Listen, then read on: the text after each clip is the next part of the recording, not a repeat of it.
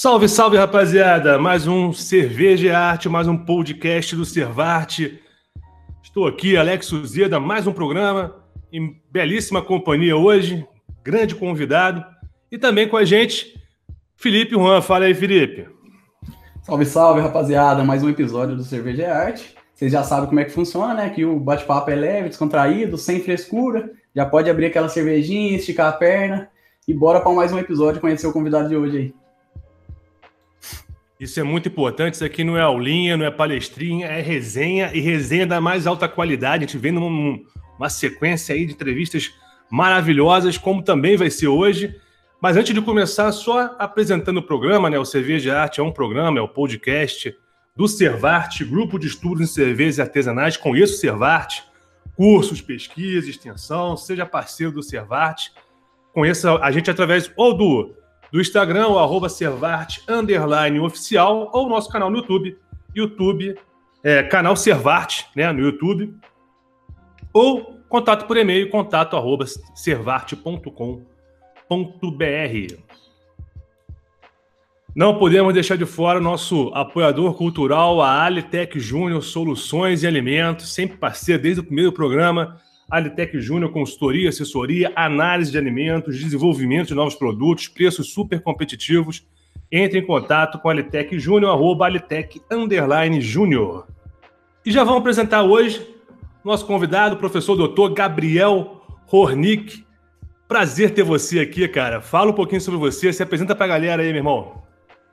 Olá, pessoal. Um prazer estar aqui a convite do Alex, do projeto Observarte a importância da gente poder falar de cerveja, discutir cerveja, expandir os conhecimentos.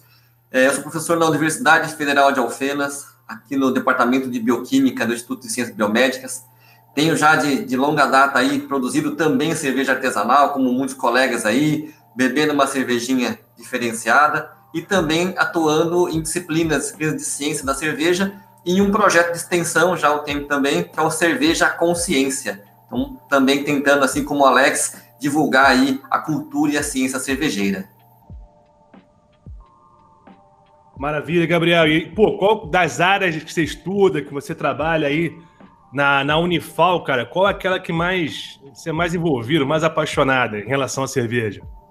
Olha, na parte de cerveja a gente tem algumas coisas em, em andamento, mas eu gosto bastante da parte de produção mesmo de avaliar a questão de a relação entre a produção e o impacto bioquímico que tem na, na, na cerveja, né? Uma linha que a gente está avançando, é, o quanto que cada etapa, por exemplo, de tipos de lupulagem pode impactar na quantidade de antioxidantes na bebida. Então, quer dizer, se eu lupular na fervura, se eu fizer um dry hop, o que, que acontece é, do ponto de vista de potencial antioxidante? Então, a gente começa a, a brincar um pouquinho aí dos aspectos da produção com as questões, por exemplo, funcionais né? E a gente consegue ter um olhar aí um pouco mais químico e bioquímico em cima da bebida. Essa é uma linha que tem nos interessado. Maravilha. Filipão, alguma pergunta antes de começar para esquentar aqui, cara? Alguma pergunta para o Gabriel, cara? Cara, eu queria saber como é que você entrou nesse mundo cervejeiro. Acho que todo mundo, quando se conhece, fala assim: como é que você resolveu começar, vir para esse mundo nosso aí, cara? Como é que foi a decisão tua? Como é que surgiu essa ideia? Olha, rapaz, a primeira coisa é que eu gosto de cerveja né? Então, na verdade, a gente gosta, de, eu gosto de cerveja, minha esposa gosta de cerveja, e como professor de bioquímica, eu já, né, de longa data tenho trabalhado com os alunos fermentação, é, fermentação etanólica, acética, lática, né? É, a gente faz aula prática, e aí, peraí, mas vamos tentar contextualizar essa aula prática, né? Dá para pegar um pouquinho de mosto moído, colocar no laboratório, é, vamos fazer o teste aí com rampa de temperatura em, em Cuba, né? E aí essa brincadeira de começar a querer fazer alguma coisa científica com os alunos, né, começou a me motivar a querer também estudar sobre cerveja. E nessa brincadeira eu fui estudando o processo, o, o, o, né, um pouquinho mais do que está por trás da, da, da, fabricação. Resolvi começar a produzir em pequena escala, comecei a produzir com, com 20 litros. Hoje já tenho uma produção um pouquinho maior, de uns 60 litros mais ou menos, que já me deixa bem feliz. E aí entra naquela, naquele ciclo vicioso que todo cervejeiro caseiro que é ficar ocupando os cômodos da casa com geladeira extra, com balde, e a mulher querendo tocar a gente de casa, como é que foi? Na verdade, a mulher quer é entrar na cervejaria junto, né? Na verdade, a minha esposa ajuda na, no processo de fabricação, então a gente vai lá preparar água, fazer o equilíbrio de pH, vamos fazer a mostura, a filtragem, ajuda lá no resfriamento, Então é, é parceira de fazer. E realmente, na verdade, agora tem uma parte da casa que virou cervejaria. Um armário inteiro só de coisa de cerveja. Você tem uma parceiraça, então, você tá tranquilo. Tá. Sorte sua. é, aqui é, não está tão assim, mas vai ficar. Aqui está tentando. Estamos trabalhando nisso. Ô, rapaziada, vamos lá para o nosso primeiro bloco. Vamos para o giro de notícias. Que aí o papo fica mais solto. A gente consegue conversar a respeito de assuntos relevantes aqui da área cervejeira. E vamos lá então. Bloco Giro de Notícias. E no bloco Giro de Notícias, primeira notícia: Bolt se torna embaixador de cerveja da Ambev. Abre aspas, precisamos curtir a vida. Essa é uma matéria da Exame, né, que traz para a gente essa, essa iniciativa da Ambev, né, essa aproximação com o Bolt para o lançamento de uma nova, uma nova cerveja né, no mercado. O ex-velocista Usain Bolt conseguiu se tornar o único atleta na história a tornar-se tricampeão em duas modalidades de pista em Jogos Olímpicos, com muito talento e dedicação. Agora, ele quer mostrar que, além do esforço no trabalho, é preciso também levar uma vida leve e, quando possível, acompanhado de uma cerveja. Com essa premissa, Bolt se torna embaixador da Michelob Ultra, cerveja low carb da Ambev. A novidade chega com a intenção de redefinir o conceito de bem-estar ao mostrar que a cerveja não precisa ser uma barreira para quem busca um estilo de vida mais ativo. Gosto de ter um tempo para mim e com meus amigos. Michelob Ultra é uma marca que combina com esse momento, pois todos nós trabalhamos duro para ser o melhor que podemos ser, mas também precisa aproveitar a vida e relaxar, diz a entrevista. Essa é a primeira campanha global da Michelob Ultra. Não poderíamos ter escolhido outra pessoa como embaixador que não o Usain Bolt, que sabe equilibrar muito bem esses dois estilos, sempre com uma carreira vitoriosa. Para atingirmos nossos objetivos, não é preciso deixar tudo de lado, afirma Bruno Alonso, gerente de marketing da Michelob Ultra. E aí a matéria faz aqui só uma chamada né, a respeito do low carb, com 80% menos carboidratos que as cervejas comuns e apenas 79 calorias. Michelob Ultra busca ser leve e refrescante. Muito bem, Gabriel. Assim, cara, eu acho que essa história das cervejas low carb, que agora mudou, né? Agora virou ultra, né? O pessoal também tá de parabéns com o nome que inventa. Mas eu acho que, independente do nome que você vai atribuir para a cerveja, essa é uma tendência que chegou, né, cara? Não tem muito o que discutir a respeito disso. Mas o que, que você. Como é que você compreende esse movimento e de que forma que a, que a indústria pode tratar, né? Pode, mas agora a parte de produção, né? Como é que a gente pode tratar essa questão do, do low carb? Olha, é importante a questão do low carb, não, não somente pela questão das calorias, mas também por, por elementos de pessoas que têm problemas com glicose, né? Porque no fim, quando a fala que carboidratos na, na cerveja, é glicose, né? São dextrinas ali que não foram utilizadas, né, por, por leveduras, e, e aí essa pessoa muitas vezes evita de tomar cerveja por causa desses carboidratos presentes. Então, acho que do ponto de vista de você propiciar uma variedade de produtos, né? Então, eu tenho produtos é, como cervejas com, com muito corpo, lembrando que é, parte do corpo da cerveja é dado por carboidratos que não foram digeridos, né? além de proteínas e tudo mais. Então, é, é possível fazer uma low carb, você tem é, alguns benefícios, é claro que algumas coisas você não consegue, talvez, manter, como manter um corpo, pegar uma stout daquelas, né, bem encorpada, né, uma cerveja de trigo bem encorpada, né, que não é só o trigo, também são o, o carboidrato, é, mas você abre possibilidades aí é, para um público maior. E eu acho que é interessante você ter essa, essa variabilidade aí de, de produtos no mercado. E aí, Felipe, alguma pergunta aí sobre a Michelob Ultra, cara? Ah, primeiro, vocês me desculpam, mas não tinha como não falar isso. O pessoal que fez a propaganda aí chamou o Bolt para. Aí o Bolt falando na propaganda que dá para ser atleta bebendo cerveja. E eu acho que tem que apresentar pro pessoal e o Ronaldo Fenômeno, o Ronaldinho Gaúcho. Eu acho que eles nunca ouviram falar desses caras ainda, porque os caras. Vampeta. Vampeta, pô, campeão da Copa, campeão mundial, pô. E os caras enchiam o caneco e, e era atleta, pô. Então, isso aqui não podia deixar passar em branco, né? Defendendo o brasileiro aqui. É, é sério que eles tiveram que buscar um cara lá fora para representar quem bebe e é atleta. Tá de sacanagem, né? É, outra coisa, a questão, a, a, a, bebida, como eu não tive a oportunidade de experimentar ela, eu acabei indo atrás de alguns degustadores que já acabaram tendo a oportunidade. E o pessoal falou que ela praticamente não tem sabor de cerveja. Eu entrei no site deles, a cerveja tem três IBU só. Você vê uma lager comercial que tem 15, 20, já é pouco, agora três, praticamente nada. E o pessoal falou que ela tá tão carbonatada que você chega nem sentir o gosto de cerveja. Então, para mim não faz sentido nenhum. Eu, como gosto muito de cerveja, se for para mim beber uma cerveja e não sentir o gosto de cerveja, bebe uma água com gás, então. E eles ainda falam, ah, mas a proposta é justamente essa: você praticar uma atividade esportiva e poder tomar uma cerveja depois. Mas se não tem gosto de cerveja, bebe água mesmo, água com gás é mais. Faz melhor ainda para a saúde do que uma cerveja com menos carboidrato, na minha opinião. Felipe, é, eu acho importante destacar o que você falou, porque assim, eu sou da linha é, bebe menos, mas com mais qualidade, né? porque eu prefiro tomar um copo que seja de uma cerveja com corpo, com sabor, com aroma, um copo, do que tomar uma caixinha de uma cerveja sem gosto nenhum, né? Então acho que esse é um, um ponto importante porque é menos e mais qualidade, porque a cultura da cerveja não é a gente exceder. Até porque ainda hoje pesquisas na Holanda, na Alemanha mostram que mesmo em doses baixas, por exemplo, aumenta a probabilidade de câncer de mama em mulheres. Então, não é assim também, vamos tomar um monte porque isso possa ser atleta não vai fazer mal, né? Então, acho que a gente pensando na cerveja com qualidade, cerveja artesanal, como que a Cervart faz, né, e outras micro cervejarias têm feito, eu consigo ter uma degustação, algo que me dê prazer, sem ter que ter aquele exagero, né? É outra coisa que eu, que eu levei em consideração também, eu acho que mesmo quem gosta de exagero nessa aí não vai querer, não, porque uma garrafinha long neck tá custando 8 reais. Então eu duvido que alguém vai exagerar nessa cerveja aí.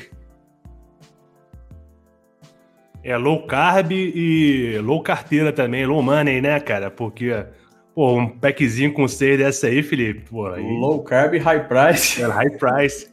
E só para só complementar, Felipe, essa, essa questão da, da carbonatação mais forte, é, eu tenho a impressão, cara, que é uma, uma estratégia da própria indústria para dar um pouco de corpo na cerveja, cara. Porque ele é muito leve, então dá uma carbonatada mais forte para dar um, um pouquinho mais de corpo. Você não acha, não? Provavelmente sim. Provavelmente sim. É um. Porque do jeito que ele é 80% de redução de carboidrato, o corpo da cerveja vai lá embaixo, não tem condição. É, provavelmente tenha sido isso. Mas como o pessoal que andou degustando falou, o, o, a carbonatação chegou a esconder o sabor da bebida. Mas é isso mesmo, né? Quanto mais carbonatação você tem né, nas, nas papilas, na cavidade oral, você de fato vai perder né, parte dessa sensação. Tá aí, não é o meu tipo de cerveja preferido, mas eu entendo perfeitamente que é tem um público ao trocadilho, né, sedento por essa por essa cerveja, cara, porque tem sido muito comentada. Eu acredito que a gente vai começar a trabalhar com isso lá no, no né, né, Felipe? E também na Unifal, o Gabriel daqui a pouco vai ter essa demanda também, né, Gabriel? Provavelmente vai aparecer lá o low carb, né? Mas lembrando que não é só carboidrato que gera ATP e energia, né? Etanol também. Eu posso pegar a cerveja, a gente vai falar de enzima daqui a pouquinho, né? É, degradar a maior parte dos carboidratos e, conseguir ter é, um percentual de etanol com baixo carboidrato residual. Então é um equilíbrio corpo, carboidrato e etanol que acaba tendo que encontrar na, nesse jogo, né? E aí, Gabriel? Oh, desculpa, olha, Felipe. Desculpa, uma outra questão é a redução de carboidrato pode ser considerada uma alegação funcional? Porque no Brasil não, uma bebida alcoólica não pode ser alega... nenhuma bebida alcoólica pode ter alegação funcional, né? Então como é que funciona isso? Não, realmente você não pode, né, é, por lei ter essa, essa questão de ela ser funcional, mas o que não implica de você ter características como essa, né? Então eu não vou poder propagandear isso, né? Por exemplo, aqui a cervejaria Senhorita teve um, uma cerveja registrada, que é a Simbiose, feita com kefir, né? Foi a primeira cerveja de kefir registrada no mapa. Eu não sabia nem como registrar a cerveja, né? Que que vai, como é que a gente registra isso, né? E, e apesar de ela ter todo um, um dizer, uma fundamentação, porque ela veio de um trabalho de um doutorado, né, feito aqui na Unifal, e inclusive pesquisando o efeito dela com relação em, ratos, né, é, como vamos dizer, como algo que pudesse ajudar em gastrite, né, em pequenas doses, de fato, ela mostrou um, um potencial de ajudar os ratinhos na gastrite, né? Mas eu não posso falar, beba cerveja para curar gastrite, porque primeiro tem a questão da, da, quantidade, né, porque é pequenas doses, e segunda que eu não posso trazer isso como propaganda, mas não quer dizer que eu não possa trabalhar e colocar isso como um dos elementos é, da, minha, da minha bebida. No caso do low carb, pensando, né, como eu falei, talvez para pessoas que que mesmo um diabético ele teria que ser low carb e, e, low etanol também, né? Então teria que ser tudo low. E aí, Gabriel, só aproveitando, já até mudar de tema, mas com você aqui não tem como não, não consultar, né, cara? É, essa parte de, de redução de, de, de, carboidrato, né? Essa degradação mesmo das, das dextrinas e tal. É, você tem ideia de como é que funciona isso industrialmente? Já teve contato com, com, com alguma cervejaria? É, como é que você enxerga essa, essa possibilidade aí, cara? Olha, nunca vi ainda na, na, na, prática, né, o pessoal fazendo a cerveja low carb, mas eu imagino que, como eu falei, se eu degradar para não sobrar carboidrato, quer dizer que vira etanol. Se virar etanol, fica uma cerveja muito alcoólica, também não quero isso. Então, na verdade, eu vou ter que balancear a quantidade de malte. Então, eu vou ter que usar menos malte, que vai me gerar também uma cerveja, como o Felipe falou, é, talvez com menos sabor, com muito menos cor, porque também vai ter menos proteína que só estou colocando menos malte, né, seja modo de cevada, de trigo, de seja lá o que for, então eu vou ter menos tudo, né? Então esse é, eu acho que é um, um ponto de vista inicial, porque para eu fazer algo que seja low carb e não tenha muito etanol, porque eu vi que a, a quantidade de calorias dela é baixa, né? Pensando numa cerveja que vai aí 350, 400, tem cerveja até de 500 calorias o litro, quilocalorias o litro, então de fato eu vou ter que reduzir tudo, né, na, na, na, nos meus insumos. Então a proporção de malte na receita vai ter que cair bastante. Mas aí o que eu pensaria é, pensando no caso da Servarte, né, é, investir em qualidade de malte. Né? Não vou colocar só malte Pilsen basicão, mas eu vou trabalhar com maltes especiais, cara maltes, algo que dê sabor, né? É, tentar trabalhar com algum insumo, algum adjunto que me traga um pouquinho mais de proteínas, né? E aí eu consigo degradar nas rampas a esse carboidrato. Então, eu, eu, diminuo os insumos, mas eu tento melhorar a qualidade e o tipo de insumo que eu estou utilizando. É, eu acho que é um bom caminho. E eu já, já conversando com o pessoal aqui, deu para ver que o pessoal usa muita enzima também, viu? Para quebrar essa dextrina e depois você dilui no final a cerveja. E tem uma galera que eu tô doido para experimentar, cara, de fazer esse tipo de produção, que eles estão fazendo low carb com o resultado da, da primeira lavagem dos grãos, cara. Então ele, ele passa o mosto primário e retém a primeira lavagem da, dos grãos e faz low carb. E diz ele que dá certinho, cara. Acerta no teor alcoólico. E realmente, aí a parte de. de. de valor calórico, né? Acaba acertando no setup deles. Sim. Sabe que eu já fiz uma cerveja com, com o que sobrou da lavagem, né? Aquela coisa, né? Mão de vaca, né? não quer perder nada, né? Quando deu 1010, eu ainda fui lá, dei uma lavada, separei, fervi a parte e fiz uma cervejinha fraquinha, clarinha, né, para tomar à beira da piscina, sem aproveitar o que estava lá, para não jogar fora o, o, dinheiro. Mas a questão que você falou do, das enzimas tem se tornado muito popular mesmo, tá? É, você, acha, você acha hoje na internet um monte de enzimas, é, amilolíticas, né, que a gente fala, que vão quebrar o amido, que podem formar açúcares fermentescíveis, e está sendo mais comum e fácil de achar. Algo que se pegar cinco anos atrás, para achar era uma coisa dificílima. Hoje você vai lá na internet procura ter um monte de loja vendendo, né? É claro que tem o custo, né? Porque toda enzima, é, quando você trabalha com enzima, aumenta o preço. Então aí é também você balizar o aspecto econômico né, o quanto que vale a pena, às vezes, gastar mais tempo nas rampas e tudo mais, ou você gastar menos tempo e colocar enzima. Então, isso tem que fazer os cálculos né, do que você vai gastar mais de energia, de gás tal, para ver uh, até que ponto que vale a pena e quanto que vale a pena usar as enzimas. Importante você ter falado da questão de tempo, porque no, no próprio site da Michelob eles falam que o processo de misturação deles leva em torno de três vezes mais tempo que o convencional. Então leva mais ou menos pelo caminho que você falou mesmo. É sim, porque a gente vai chegar logo mais aqui no, no artigo, não vou comentar ainda não, mas quando a gente pega, por exemplo, beta-milase e alfa-milase, né? A beta-milase é aquela enzima que vai liberar maltose, né? Um açúcar fermentescível, e a alfa-milase, que é uma endoenzima que quebra pelo meio em grandes pedaços. O que acontece? A alfa-milase é muito mais rápida, né? A beta-milase é mais lenta. Então, se eu quiser priorizar quebrar em açúcares menores, eu vou ter que priorizar, por exemplo, beta, até pode ser uma combinação beta e alfa, mas um pouco mais de beta. Então, quer dizer que eu vou levar mais tempo né? Se eu fosse fazer um, uma mosturação a isotérmica em 67, 66 graus, por exemplo, né? 66, né? Eu consigo ter ainda um, um pouco de atividade da beta e a alfa, eu tenho ali uma sacarificação muito mais rápida, ou seja, uma degradação do amido muito mais rápida, né? Agora, se eu realmente quero frisar, que eu quero açúcar fermentescível, não sobrar dextrina e tudo mais, é, eu vou trabalhar com, com uma enzima que tem um pouco mais de lentidão comparado com a alfa-milase. Não, perfeito, perfeito. Bom, galera, vamos lá para a nossa segunda notícia do Giro de Notícias. Segunda notícia: Bolsa de estudo para aprender a fazer cerveja artesanal. Escuta essa, Gabriel. Uma cervejaria capixaba afirmou parceria com a Escola da Cerveja, localizada no sul do Brasil, e vai oferecer bolsa de estudo para aprender a fazer cerveja artesanal no curso direcionado aos amantes da bebida. Serão oferecidas 25 bolsas parciais no curso para a produção de cerveja artesanal na modalidade de ensino à distância EAD da Escola da Cerveja, renomada Escola de Formação de Cervejeiros que fica em Porto Alegre. Conta o empresário Léo Leal.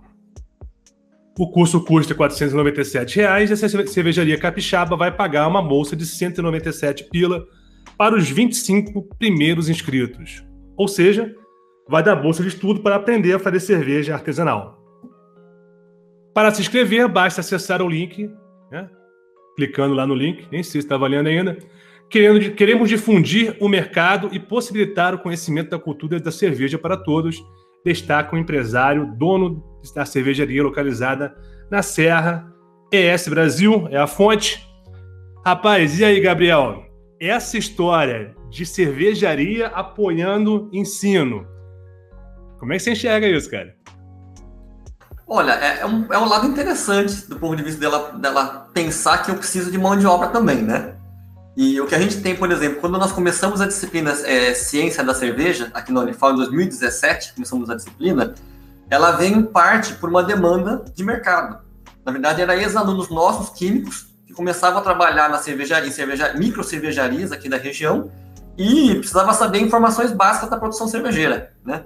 E nisso, quer dizer, pô, tem um monte de cervejaria abrindo, eu preciso ter responsável técnico, químico, biólogo, é, bioquímico, engenheiro químico, uma leva de gente que pode ser, né? E aí faltava gente, né? Então, às vezes é muito interessante para uma empresa é, pagar parcialmente para ele fazer o curso em algum lugar e depois pegar os melhores alunos e fazer um estágio, né, dentro da, da cervejaria. Então, é claro, eu não conheço o curso, né, aqui da, especificamente esse daqui, eu já ouvi da, da, da Escola da Cerveja, é, no Sul, mas não conheço exatamente o curso que eles estão colocando aqui, a, a, dizer, a grade dele, que é um curso EAD, né, porque eu falo que EAD pode ser muito bom, mas pode ser muito ruim, né, eu particularmente fui coordenador diretor do EAD, então eu sei que é possível ter o EAD excelente, então, é, mas esse apoio das cervejarias nos leva a pensar que, no fim, está faltando mão de obra, né, para trabalhar nas cervejarias. É claro que assim, eu, Gabriel, sou um adepto muito do, do autoestudo, de buscar, da proatividade, né? E, e, eu sei que hoje tem materiais excelentes de formação é, gratuitos, né? E que você consegue pegar. É claro que é difícil para quem está começando filtrar o que é bom, do que é razoável, do que é ruim, né? Então, muitas vezes, fazer um curso como na escola cervejeira, que eu sei que já tem um, nome, é, pode ser interessante, né? Existem institutos, por exemplo, o Zibel Institute of Technology, que é um instituto é, super renomado de 1872, antiquérrimo, né? Tem é, sede na Alemanha, também tem nos Estados Unidos, e, e eles oferecem anualmente é, bolsas integrais para fazer ou curso online que eles têm de produção industrial, produção, desenvolvimento, vários cursos de, de cerveja, assim como bolsas para fazer o curso presencialmente em Berlim ou não lembro qual é a cidade dos Estados Unidos. Então são outras possibilidades também é, que a gente tem hoje de, de, institutos de formação tecnológica cervejeira, é, oferecendo bolsas também para esse pessoal poder ter uma formação e poder de fato atuar e não só assinar uma RT, né, uma anotação de responsabilidade técnica, sem saber o que está falando, né? Bom, é, em relação ao curso, eu, eu, fui mais a fundo eu vi que realmente o curso é um curso muito bom, é, diga-se de passagem, né? Porque ele vai estar sendo ministrado pelo próprio Marcelo Scavone, que é o, que é o fundador da Escola da Cerveja, ele que é sommelier, mestre cervejeiro, ele também é editor da, da revista da cerveja, então não é qualquer curso, realmente é um curso muito bom. Mas por outro lado, a matéria meio que engana ali, quem, quem lê o título da matéria acaba que é meio enganado um pouco, porque fala que vai ganhar uma bolsa para fazer um curso, na realidade isso não acontece, né? Ele, é, o curso custa em torno de 500 reais, a cervejaria, que, que, no caso é a cervejaria Convento, que vai pagar uma parte do curso e o aluno tem que pagar mais 300 reais. Então, ele não recebe bolsa nenhuma, né? Ele paga mais barato no curso. Um curso que custaria na casa dos 300, aí ele vai pagar uns... Na casa dos 500, ele vai pagar uns 300 reais. Normal, a, a notícia ali, para quem de cara lê, imaginou, vou aprender a fazer cerveja, ainda vou ganhar dinheiro. Mas não é bem assim, você não vai ganhar nada, você vai pagar 300 reais pelo curso. Mas o curso, de fato, é muito bom. É interessante o Gabriel ter falado que on online a gente encontra curso bom e curso ruim. Inclusive, o fato de o, entrevistado do último programa fez o curso online e é finalista do, do Mestre Cervejeiro 2021 com curso online. Então você vê que tem bastante curso online de qualidade, mas também tem os, os charlatão aí dando curso aí que só fala abobrinha. Então tem que tomar bastante cuidado com isso. E Felipe, aproveitando também, parece que vai ter um curso, né, Alex, de vocês agora, né? Rapaz, eu já vou fazer o convite no ar então, hein? Falando em curso de qualidade, eu acredito que será de qualidade. Rapaz, a gente fez uma primeira fase de, de caseiro que foi, foi acima da média. E já vou fazer o convite. Depois do programa de conversa. Curso de qualidade e gratuito, hein? Ó, isso é outra coisa aí. Eu já queria até aproveitar o gancho para perguntar pro Gabriel. Eu não sei se eu tô atropelando tua pergunta aí, Felipe. Já, acho que eu atrapalhei tua pergunta, né? Posso seguir? Beleza. Vou até aproveitar esse gancho, então. Olha só. É, como é que você enxerga o papel das instituições os, os players, né? Os, as instituições de ensino, né? É, gratuitas, principalmente a federal, né? Que pega mais essa parte do, do superior. Mas como é que você encara o papel das instituições de ensino federais, gratuitas, nesse crescimento da cultura é, cervejeira e o apoio às cervejarias, cara? Boa pergunta, Alex. Na verdade, eu, eu vejo que ah, os institutos federais, né, as universidades, os centros, né, todas as instituições de ensino superior públicas, elas têm um papel central nisso. Por quê? Porque a gente tem né, o, o tripé que a gente fala, que é o ensino, a pesquisa e a extensão. Então, quando a gente fala nesse tripé, eu estou falando o quê? Que eu tenho que me preocupar em ter uma boa formação, tenho que me preocupar em pesquisar, né, melhorar a tecnologia, desenvolver tecnologias, inovar na, na, nos produtos e, em extensão, levar isso para a comunidade. Então, quer dizer que não basta eu dar uma aula de graduação né, para um aluno que seja uma, uma disciplina de cerveja e ficar, ou só pesquisar e ficar para mim, né, ou colocar numa revista que para a pessoa poder baixar o artigo eu tenho que pagar 24 dólares para ler por 24 horas. Eu vi esses dias num artigo, né, quando você entra sem o, o, o modo que a gente entra institu institucional, 24 dólares para pagar 24 horas de leitura de um artigo. Né? Então isso não é, não ajuda né, a, a, o pessoal. Mas quando a gente pensa nessa ideia da extensão, como a ideia do projeto Cerveja Consciência, que eu tenho coordenado, é, é de você tentar o quê? fazer a conexão, né? Ajudar na formação do aluno, que é um ponto que está faltando, né?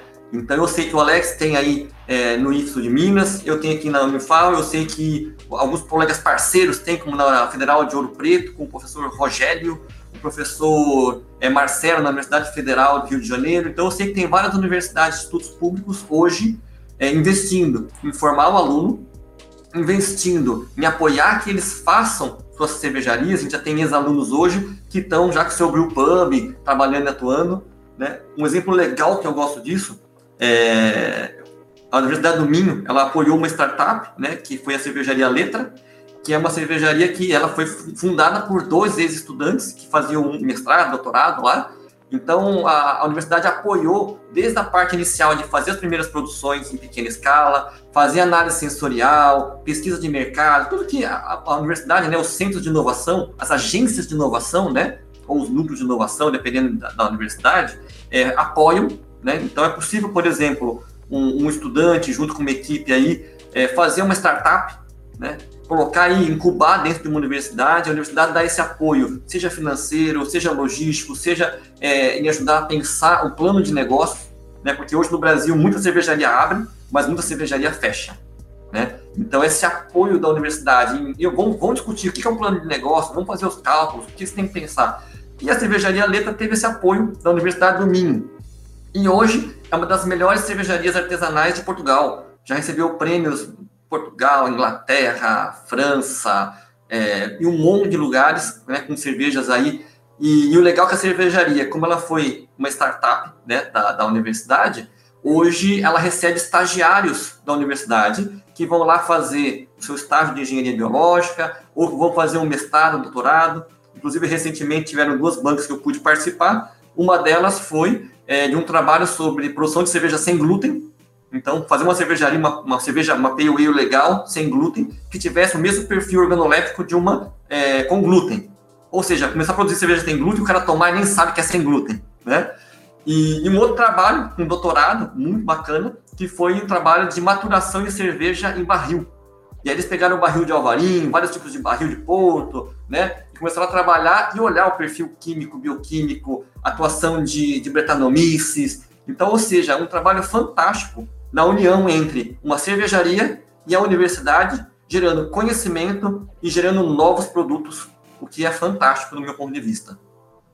Você acha que, tipo assim, como, como a região sul, é, ela é, ela tem um renome né, nacional aí, quando você fala em cerveja, todo mundo já remete à região sul do país. Você acha que lá a, não, não, tá, não é tão fácil se encontrar cursos gratuitos, como eles são referência, eles normalmente os cursos lá são pagos. Você acha que por isso as cervejarias se viram na necessidade de acabar bancando o pessoal para se qualificar, para poder ter o, a mão de obra para trabalhar? Porque aqui na região sudeste, normalmente esses cursos, cursos de qualidade são encontrados de forma gratuita e lá no sul não tem muito isso, né? É, são vários elementos, né? Porque você pegar, né, dado a colonização italiana-alemã, que, que levou, não quer dizer que não tinha cerveja aqui antes, né? Que na história a gente vê que tinha, mas lá é muito forte né, a cultura da cerveja, né? E, e, de fato, grande parte dessas formações elas se iniciaram não em instituições públicas de ensino. Então, foi um movimento diferente. Na verdade, é, começou a se ver um, filão de mercado, né? um grupo de pessoas começou a se formar, se qualificar, formar é, boas, bons cursos, né? E o que a gente vem, tem visto no Sudeste é um outro movimento, que foi o quê? Foi o boom da, da, da, né? O Sudeste, por exemplo, é uma das regiões que mais aumenta o número de cervejarias, né? Em número, né? Em pouco tempo a gente já vai estar, não sei se já passou, já não vi os dados atuais, mas está é, tá crescendo demais. E, e, esse aumento é tão grande né, que gerou uma demanda de formação gigantesca. E nesse sentido, as instituições públicas, várias que eu conheço, têm tentado né, trabalhar em conjunto para fornecer é, cursos de qualidade e gratuito. Então, acho que é, é, foi um outro movimento, né? a gente pegou um boom. Lá veio de um movimento que era um, um crescente, gradativo, né? É, alguém viu o potencial de mercado, né? Eu acho que tem toda uma, uma cultura e explicações por trás disso. Eu até enxergo um, um pouquinho diferente, assim, eu acho que as duas, o Felipe, são meio que complementares, cara. As iniciativas particulares, né, as, as CNPJs e a participação, do, a participação do público, ele meio que se completa, porque pesquisa e extensão, meu amigo, vai ser com, a, com o público, porque no Brasil é assim que funciona, né? E a nossa, a nossa oferta de ensino, ela não é sob demanda, então ela é muito engessada, né? Como tudo no serviço público. A gente tem muito horário de começar, tem o prazo de inscrição e tal. A galera do particular, eles são muito bons, não, não, não, não discuto isso, não discuto qualidade no ensino, só que eles conseguem trabalhar onde a gente não consegue, que é no sob demanda. Então a empresa pode contratar uma coisa pontual, ah, o cara quer fazer um curso de férias, por exemplo, que é quando ele tem tempo. Então, eu acho que um meio que complementa o outro, cara. Agora, parte de pesquisa, né, Gabriel? Pesquisa e extensão é com a gente, não tem jeito, né? Sim. E eu acho que também até isso está mudando, sabe? Porque, por exemplo, hoje a gente, com muita facilidade, cria uma disciplina letiva. Então, se para o semestre que vem eu quiser criar uma letiva, eu crio. Na extensão, se eu quiser criar um curso, mesmo que ele seja pago, né? Porque às vezes tem coisa que eu vou ter que cobrar, não é porque eu quero ganhar dinheiro, mas porque eu preciso de insumo. Vou fazer um curso é, presencial, logo mais pós-pandêmico, né? De análise sensorial. Então vai ter que ter cerveja, gente, né? Tem que ter uma taça, não vai tomar um copinho de plástico, né? E, e cerveja custa dinheiro. E às vezes a universidade não tem esse dinheiro para poder comprar.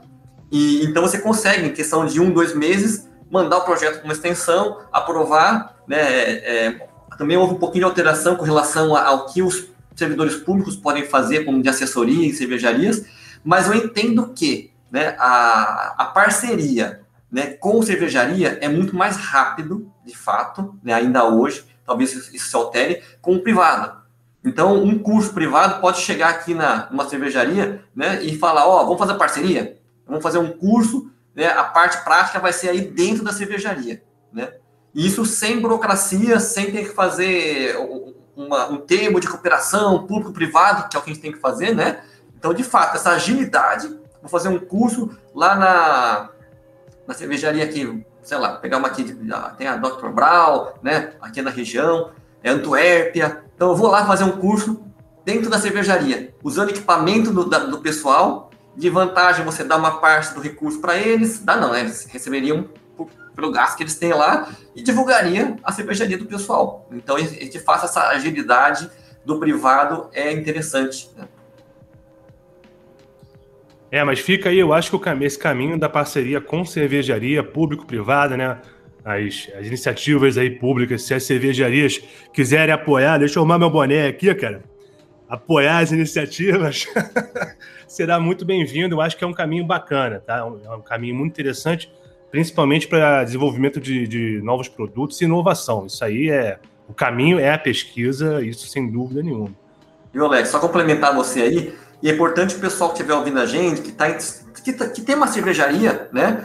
Muita coisa que vocês podem fazer para melhorar o seu produto é, poderia ser muito caro para vocês fazerem individualmente. Ah, vou fazer uma avaliação é, química da cerveja, o perfil da água, químico da água. Eu quero fazer um, um, um painel sensorial, né? E aí, muitas vezes, você até tem isso, essa, esse tipo de solução privada, mas às vezes é muito caro.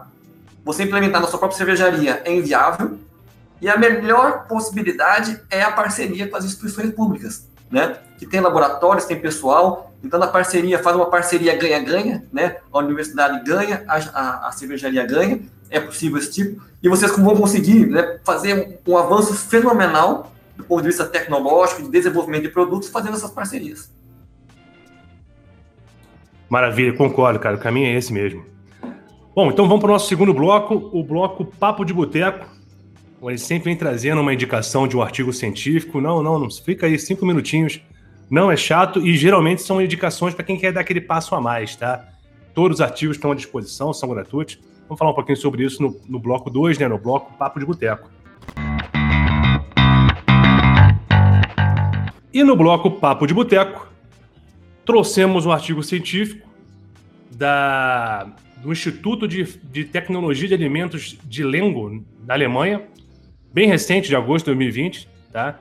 Foi desenvolvido pelo Patrick Weffing e o artigo fala sobre uma um, um, estudo né, de, de modelagem né, é, da formação de extrato de uma forma contínua, tá? principalmente no que diz respeito ao descanso da beta-amilase, é, como parte de produção de uma cerveja é, com determinado teor de açúcar. Então, resumindo, ele tentou fazer um sistema de contínuo desse descanso, dessa, dessa, dessa, dessa rampa da beta-amilase. Muito legal para quem tem interesse nessa parte de inovação. É claro que ele não chega a muitas conclusões, é um estudo bem, bem inicial ainda, mas dá para tirar muita coisa legal. E essa ideia de ter uma produção contínua para passagem eu achei, eu achei fantástica, cara. E aí, Gabriel, chegou a ler o artigo? Você te, teve alguma, alguma impressão positiva dele? Como é que foi a tua interpretação do trabalho do pessoal lá da Alemanha, cara? Sim, sim, eu passei no, no artigo, né? É bem interessante porque eu ressalto isso, que eu vou trabalhar com uma enzima, beta-milase, alfa-milase tipo 2. Muitas vezes em laboratório, o que, que a gente faz? Purificada. Eu pego a, a beta-milase purificada, é, de ordem vulgare, né, da, da cevada, e vou fazer então a reação com a milase. Não é nem uma amiga, eu pego só a milase, né? E, ou seja, é uma reação extremamente controlada, com poucas interações. Quando isso vai para a mostura, o negócio é diferente. Então, de fato, né, o, o que ele traz na introdução e, e, na justificativa do trabalho dele, vê exatamente nesse sentido. Que muitos dos dados teóricos que nós temos sobre a enzima, no caso dele específico da beta-milase, importantíssimo para a produção dos açúcares fermentescíveis, eles são dados teóricos é, em condições muito controladas. E quando você põe na mostura, ele vai interagir com sais, com outras proteínas, com outras enzimas, muda, né? é, a gente vai ver que várias enzimas, temperatura e pH ótimo dela purificada é um, dela na mostura é outro. Né? É muito, tem casos que muda drasticamente, de 50 e poucos graus para 70 graus. Então, assim, é, é, esse estudo que eles fizeram, e aí trabalhar com fluxo contínuo é interessante por quê? porque eu já começo a pensar é, em produções industriais, né, já começo a produzir, produ o sistema de produção em fluxo contínuo, ele é algo que a indústria tem interesse, né, e tem uma atenção para beta-milase já, né, relacionando a, já a low carb, que a gente falou anteriormente, né, é, me traz também de eu começar a pensar o quanto eu, como que eu posso potencializar é, essa parada, e aí ele testou ali na né, 62, 64 graus Celsius, e de fato, né, são dados preliminares, mas ele já mostrou é, gráficos é, interessantes mostrando a diferença na produção é, de 62 e 64. Lembrando que à medida que a gente vai aumentando a temperatura 64, 66, 68 já não rola, né? É, por isso eu trabalhou 62, 64, mas já com alguns resultados preliminares interessantes. É, mas ainda, como, como o Alex falou, são testes iniciais, né? Que vale a pena ainda ser aprofundado.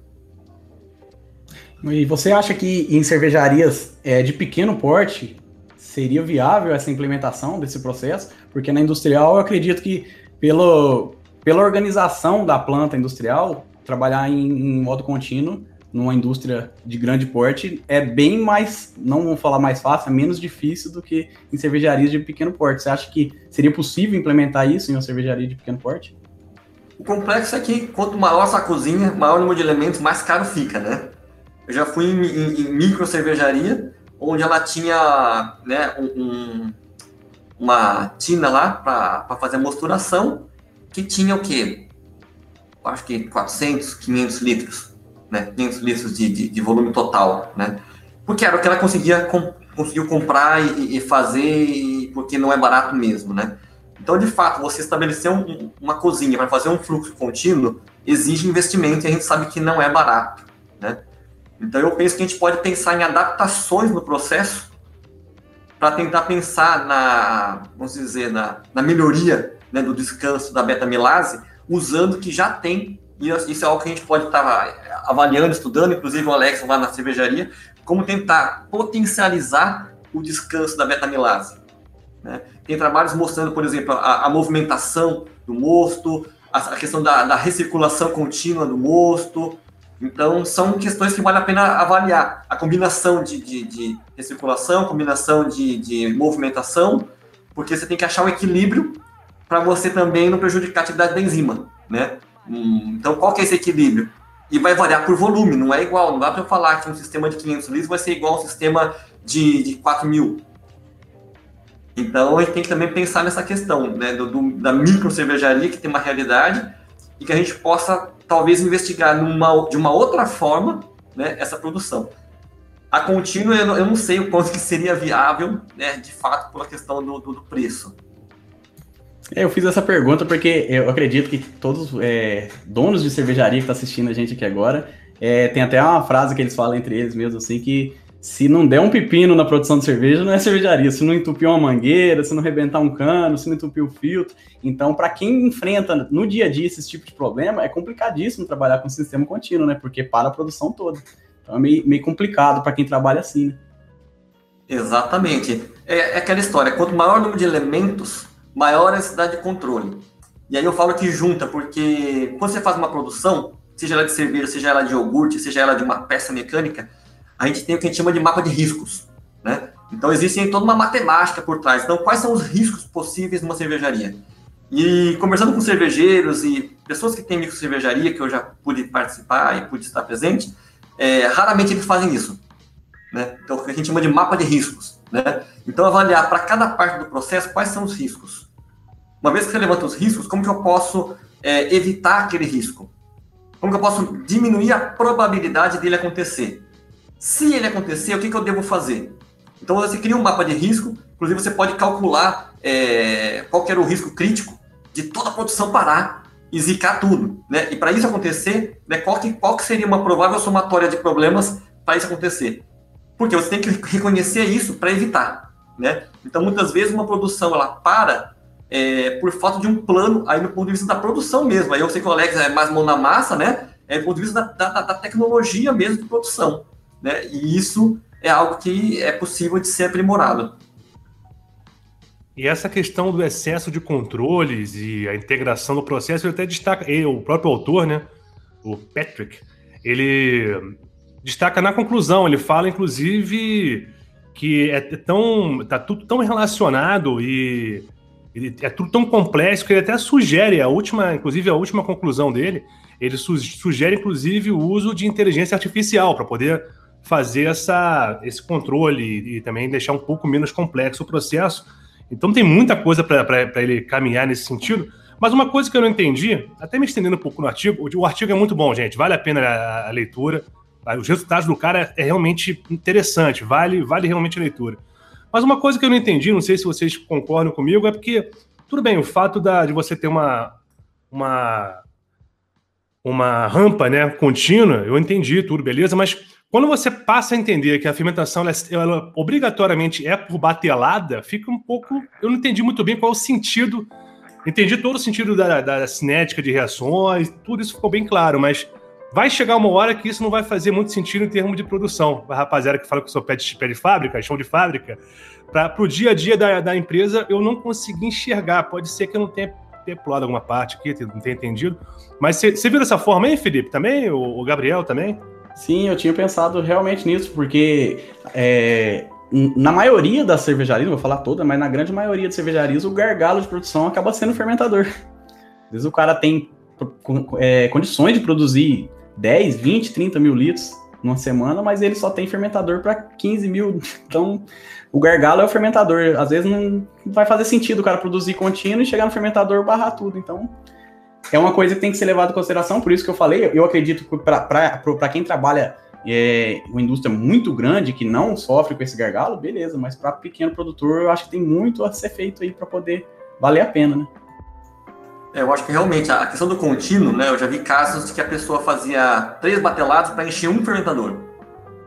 Então você trabalhava com uma cozinha, porque a cozinha é cara, né? Então você trabalhava com uma cozinha ali, por exemplo, de, de 2 mil litros, para você encher um tanque lá de, de, de, quase 10 mil. Você deixa um headspace e tal, né? Então fazia três bateladas, quatro bateladas para encher o fermentador.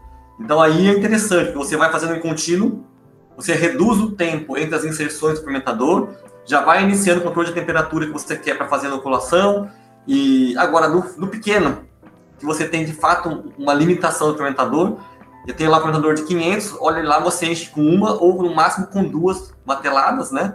Então, o investimento, eu falo que assim, você tem que fazer a curva, né? Do benefício e do, do investimento que você faz para achar o ponto de equilíbrio, né? Não adianta querer investir muito, mas se o benefício que você vai ter sobre aquilo é, não lhe gerar lucro, você vai começar a dar de cerveja de graça, né? Mas de qualquer forma, gente, assim, não, não, não é nenhuma crítica, não, só uma, um, um, pensamento. Tem que investir em inovação mesmo. Se o cara acertar uma tacada dessa aí, que nem o Gabriel falou, botando um preço justo de equipamento, cara, pô, aí o céu é o limite, ele pode trabalhar isso de uma forma bem interessante. Muito bom, muito bom o nosso papo de boteco aqui. Excelente artigo de novo, gente. Fica, fica a recomendação. Esse aqui é muito bom mesmo. Bom, vamos para o nosso terceiro bloco, o bloco Happy Hour. E no bloco Happy Hour, nossa sugestão de, de cerveja. Eu sempre pergunto pro, pro convidado, Gabriel, tem alguma sugestão aí de cerveja pra gente, cara? Você trouxe alguma coisa pra gente? Olha, eu particularmente gosto de, de cervejas stouts, né? E, e, uma stout que eu gosto bastante é a cerveja stout da Dama, Dama Beer. Até pelo fato de, de, eu ter morado um bom tempo em Piracicaba, né? E, e meus pais estão lá, cheguei a conhecer, ir lá conhecer a produção da, da Dama Beer. E começou pequenininho e foi crescendo, né? Foi crescendo, crescendo. E, e curiosamente, para quem já viu aquele livro de Water, né? De, sobre especificações de água tal, uma das fotos que tem de, de, de, de preparação de água cervejeira é da Dama Beer, né? E é uma cerveja que eu acho legal porque assim, eu gosto de cervejas mais encorpadas, né? Que tem um amargor equilibrado, sem ter aquele excesso de amargor, sem ter o resto, porque também aí é uma questão do, do, do tipo de insumo, quando você usa um, um, um, lúpulo. Se você, dependendo do tipo de lúpulo, eu posso exagerar em comolonas e tal, e vai dar aquele amargor que pega na garganta, né? E é uma cerveja que dá um amargor equilibrado, é, pega bem na boca, mas sem deixar aquele resíduo ruim, é, com um bom corpo e com um aroma bem bacana do tostado, café, caramelo, que eu particularmente gosto. Maravilha, e você costuma fazer essa harmonização aí? Você gosta de harmonizar, de fazer um prato para acompanhar, um petisco? Stout até para dependendo, dependendo do gosto, até para colocar alguma coisa doce também, cara. Como é que você faz essa. Ou você nem se preocupa muito com isso? Não, preocupo sim. Até que quando eu produzo em casa, eu tento, eu tento sempre ter uns três estilos, até quatro estilos guardados ali no armário, né? Porque de fato eu gosto de, de fazer essa harmonização. E aí vai depender do que você falou mesmo, porque eu posso pensar uma harmonização é, por contraste, né? Eu posso pensar uma harmonização por complementariedade, né? Então, se eu pensar, por exemplo, numa, numa sobremesa, eu posso pegar um, um, como você falou, um mousse de chocolate e fazer ali uma complementariedade com, com leve doçor que tem a, a stout, com um pouco do, do tostado caramelo que ela pode trazer também, é, com uma sobremesa é, de chocolate. É possível também. Ou assim como eu posso pensar é, no ponto de vista de salgado, algo mais defumado, também para combinar. Então, geralmente eu prefiro, no caso da stout, trabalhar com a ideia de complementariedade, tá? Diferente de, algum, de algumas bebidas que eu trabalho mais com contraste, né? Então, eu pego lá uma, uma India Pale Ale, bem amarga, né? Para dar um contraste com algum alimento para eu poder é, é, ter, é, dizer, uma, uma, variação maior organoléptica na, na cavidade oral. Mas no caso da Stout, eu prefiro fazer por complementariedade. Maravilha, eu sou fã de Stout também, cara. Filipão, tem alguma sugestão da casa aí, cara? Ah, eu sou hipeiro, né, cara? Toda vez que você me perguntar de cerveja, eu vou sugerir IPA, cara. E não queria fazer a propaganda pro pessoal, mas já fazendo o jabazão pro Alex aqui, ó. Cervejaria Pelegrina, a IPA dele está sensacional. Inclusive, tô com umas na geladeira ali e eu recomendo. Eu não sou muito fã de cerveja stout, toda vez que, que alguém fala de stout, eu já, a primeira pessoa que eu lembro é o Júlio, né? Como ele diz, harmoniza até com carne de urso, ele falou que cai bem com qualquer coisa. E eu toda vez que. É, é, tipo assim, a pessoa pergunta qual cerveja você recomenda, aí depende do tipo de pessoa, né? Se você nunca provou nenhuma cerveja artesanal, você tá acostumado só com a Lager, a Pilsen lá do, do supermercado, eu recomendo você começar sempre por uma Lager artesanal, que ela continua sendo uma Lager, só que ela já tem um toque a mais de, de, de lúpulo, né? Pra pessoa começar a ir acostumando com o paladar mais, mais complexo, né? sabores mais complexos. Porque se eu oferecer uma IPA para uma pessoa que nunca provou um artesanal, o cara nunca mais ele volta para artesanal, você chuta ele dali, ele não volta nunca mais. Então sempre tem que ter esse cuidado. Né? Uma coisa que o Felipe falou aí? É importante porque, de fato, a questão né, da, da, do que a gente tem de, de gosto é algo que a gente culturalmente constrói. Então não é algo que é inato, né? De repente eu nasci gostando de IPA, eu também gosto de IPA, mas é, você vai construindo. Né? Eu gosto até de chimarrão. Tem gente que toma uma vez chimarrão, nossa, Aí depois de uma vez que ele tomou, ele se apaixona pelo chimarrão e fica no larga do chimarrão. Né? E aí é a mesma história, né? Você começa a tomar e de repente você, nossa, delícia, delícia, você quer mais, você quer mais, você quer mais. De repente você tá com uma Double IPA, uma Extreme IPA, IPA. E eu vou trazer então a sugestão da casa, vou, vou até assustar, impressionar certas pessoas. Vou falar uma cerveja que eu tomei, uma Catarina Sauer, nem é uma das minhas preferidas, gente, de verdade. Mas fica a recomendação muito boa, muito boa. Não sei se é o que o Gabriel falou, da gente começar a entender qual que é a proposta do estilo e tudo mais. Mas assim, achei fantástica. Não é tão astra, tem uma acidez bem média, então é, não, não agride tanto para dar. Talvez isso seja a coisa que mais me chamou a atenção. Um amarelo meio palha, traz uma sensação de boca mais puxado para jabuticaba, né? Essa é a ideia, né? Essa Catarina Sal é a condição de jabuticaba, fica muito, muito saboroso, cara, muito interessante é, na sensação de boca, né? Bem frutada, pão, uma acidez média e é uma acidez mais lática também, um pouco menos acética. Corpo leve, frisante, final seco, extremamente refrescante. A percepção de, de aromas, né? Bem frutado, jabuticaba, pão. Harmoniza muito bem. Me, deram essa recomendação, pessoal da, da, da, da gastronomia. Eu nunca tentei, por isso que eu fui, correr atrás de quem já trabalhou com Catarina Sal para harmonização. Peixe grelhado, frutos do mar, falaram que é excelente, combina muito bem. Salmão defumado, bolinho de bacalhau, é, saladas. Então, assim, você vê que são também mais. combina melhor com, com sabores mais delicados. Fica essa dica, eu vou até tentar. Inclusive, para quem gosta de, de, de, petiscos, né? Me deram também a dica de queijo brie com geleia de frutas. Né? Você pega um pedaço do queijo brie, coloca a geleia de frutas, fica bem legal não sou de falar de, de sal, eu acho que é a primeira vez que eu falo de Catarina Sal aqui no programa, mas essa aqui, de verdade, o Felipe também é muito fã, não. Experimenta essa aí, cara, você vai gostar. Ah, vou ter que experimentar, porque normalmente a Sour aquela que o cara oferece, você já dá aquela torcida de nariz, já tem aquele preconceito já.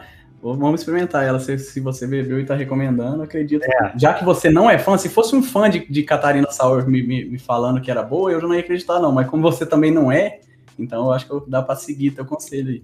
Vai sem preconceito, entende o estilo, qual que é a proposta, tu vai gostar, cara. Tá muito bem, parabéns pra cervejaria Alon, ficou muito, muito, realmente muito boa. Bom, vamos pro nosso fechamento então. É, agradecer demais, Gabriel. Muito bom, cara, é, a, a tua participação no programa. Eu acho que isso aqui pode ser a primeira de diversas atividades que a gente pode fazer juntos. Já me coloco, Felipe também, 100% à disposição porque vocês precisarem aí somos parceiros, estamos juntos. E suas considerações finais, cara?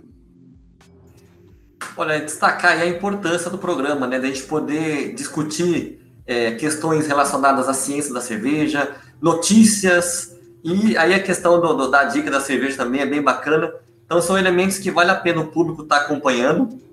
E aí destacar essa importância que nós conversamos aí ao longo do programa da relação das instituições públicas é, com as cervejarias. Tá? Então, isso é, é algo que eu quero destacar, que é possível a gente desenvolver novos produtos, melhores produtos, é, melhorar e inovar, fazendo é, esse relacionamento que vale a pena. Pô, eu gostaria de agradecer o Gabriel pela participação. É, mais uma vez, reforçar né, essa importância do, das, dessas parcerias público-privada. A gente sabe que pequenos produtores enfrentam grandes dificuldades e no, na, nessa parceria público-privada ela pode encontrar essa saída para poder estar tá melhorando a sua qualidade, é, é melhorando suas tecnologias de produção. Eu acredito que é sempre bom reforçar isso. Então, mais uma vez, agradecer ao Gabriel pelo, pela oportunidade. Ele que já é companheiro de profissão, agora é, a gente sabe que também é companheiro de cerveja, né? Isso aí é coisa que a gente leva para a vida e espero que a gente se encontre mais vezes aí, passe essa pandemia, a gente poder fazer uma abraçagem junto aí, quem sabe um dia. Não, vamos fazer sim, vamos fazer sim, vai ser um grande prazer. E não se esqueçam de nos seguir nas nossas redes sociais, arroba Servarte, oficial, canal Servarte lá no YouTube, segue a gente. Todo esse bate-papo aqui tá em vídeo no YouTube, tá no Spotify também em podcast. E qualquer dúvida, sugestão, patrocínio, agora tem que começar a falar, né? Parcerias. Quer ser nosso apoiador cultural? Contato arroba servarte.com.br. Vamos sempre atender vocês com o maior carinho para a equipe que está sempre disposta a responder o mais rápido possível e da melhor forma possível.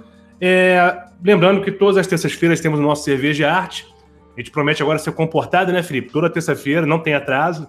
A equipe agora está bem engajada, então tem conseguido ser bem pontual no nosso lançamento, tanto no Spotify quanto também no YouTube. E também lembrando o nosso apoiador cultural, a Alitec Júnior, soluções e alimentos, consultoria, é, assessoria, análise de alimentos, desenvolvimento de novos produtos, treinamentos, preços super competitivos, pessoal, uma simpatia. Conversa lá com a Bianca, pede um descontinho para ela, aquela gente boa. Entre em contato com a Alitec Júnior, arroba Alitec Underline Júnior. Rapaziada, é um prazer estar com vocês aqui. Uma boa semana para vocês e saúde!